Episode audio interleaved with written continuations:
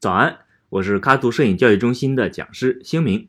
今天是摄影早自习陪伴大家的第一千五百二十九天。前两天啊，我的朋友问我，他想要使用闪光灯连拍，闪光灯的频闪功能要怎么设置？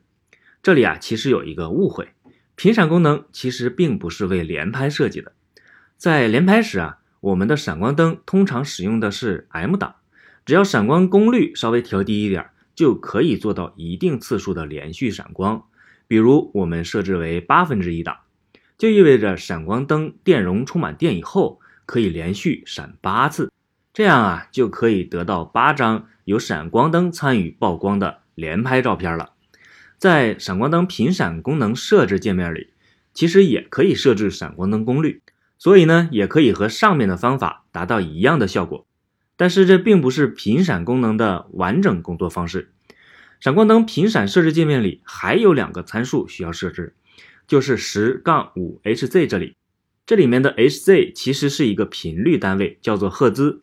五赫兹代表闪光灯会以每秒五次的频率闪光，前面的数字十代表闪光灯会以后面的频率进行闪光的次数。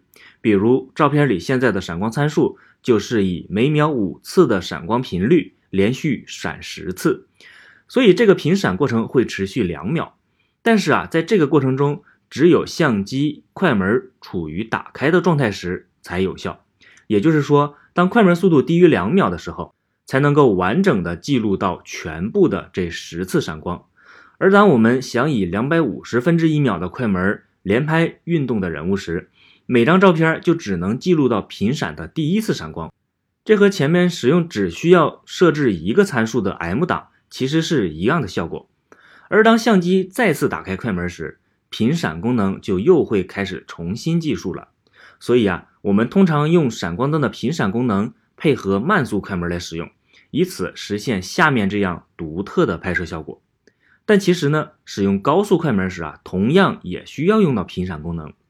当我们使用焦平面快门的相机，快门速度超过闪光同步速度时，相机快门就会以一条缝隙扫过整个画面。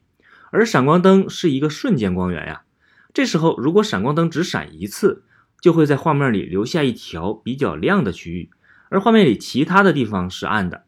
这时候就要闪光灯以一定的频率多闪几次，在快门扫过的过程中，刚好照亮每一条缝隙。这不就是频闪吗？现在的闪光灯都把这个功能实现了自动化，叫做高速同步。在拍摄时啊，只要打开这个功能，闪光灯就可以自动匹配相机的快门速度来进行频闪补光。当然，要闪光灯和相机的接口匹配，才能实现这个自动化的功能。下面我们就来总结一下今天早自习的内容：一，在连拍时，为了方便。我们通常把闪光灯设置为只需要调整一个参数的 M 档，而非频闪档位。